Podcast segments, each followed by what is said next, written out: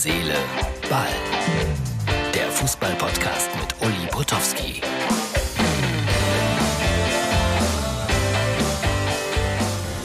So, liebe Herz, Seele, Ball-Freunde, das ist die Ausgabe für Sonntag. Uli in Wolfsburg. Luftballons, Luftballons, Luftballons. Das ist der Platz, wo die Kinder nachher sitzen werden. Und das haben sie doch nett gemacht.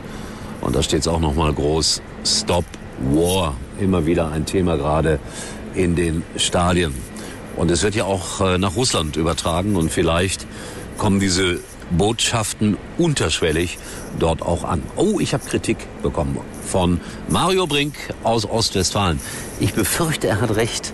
So ein bisschen fahrig bin ich in letzter Zeit mit unserem kleinen, aber wie ich doch sagen möchte, feinen Podcast.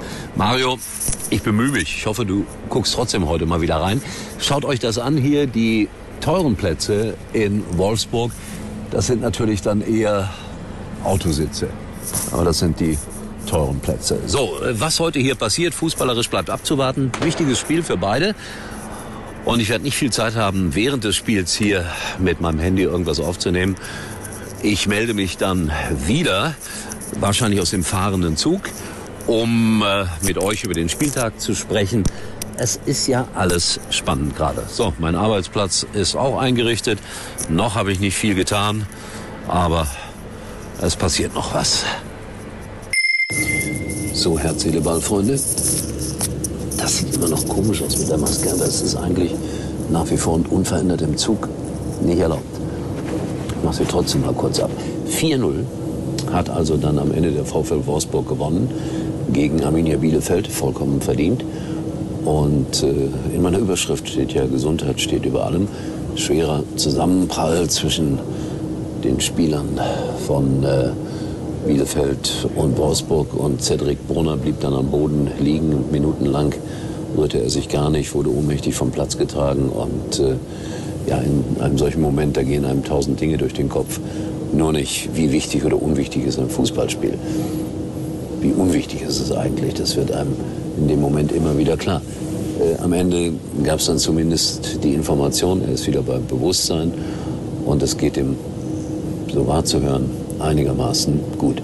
Interessant die Gespräche dann am Ende nach dem Spiel, wenn man sieht, wie die Bielefelder zu den Fans gingen, da zum Teil beschimpft wurden, immer wieder diese Geste hier aufs Herz geklopft, so nach dem Motto, wir Bielefelder, wir geben so schnell nicht auf und unser Herz ist entscheidend, um der Bundesliga zu bleiben. Ich glaube aber, dass Arminia Bielefeld schlichtweg nicht die Spieler hat für die erste Liga. Und das ist zwar traurig und sie haben das eine Zeit lang kompensiert, aber ich befürchte, es wird nicht reichen. Mit ein bisschen Glück geht ja noch die Relegation. Schalke, ja, Tabellenerster, kurzfristig, das freut mich natürlich, das äh, will ich gar nicht abstreiten. Mal schauen, wie es weitergeht, das werden interessante Spiele, die da folgen. Und ob es dann für Schalke reicht, das äh, wissen wir dann irgendwann im Mai. So, die Bayern haben 1-0 gewonnen. Äh, bewundernswert. Nagelsmann hat sich entschuldigt für den Unsinn, den er geredet hat. So sinngemäß hat er das auch gesagt. Und das finde ich gut und richtig, dass jemand auch mal darauf hinweist, dass er sich geirrt hat. Und das ist schon sehr beeindruckend gewesen. Der Herr Nagelsmann kann das also auch mit seiner ganzen Jugendlichkeit dann doch auch mal nachdenklich und selbstreflektierend wirken. 1-0 nur gewonnen, die Bayern. Irgendwie ist da auch ein bisschen der Wurm drin, um es mal so auszudrücken.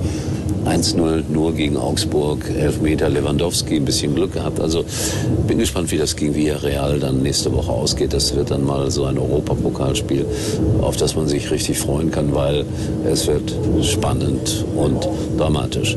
In Kaiserslautern freuen sich auch alle, weil das Stadion ist ausverkauft. 45.000, glaube ich, dürfen da rein im großen Südwest-Derby.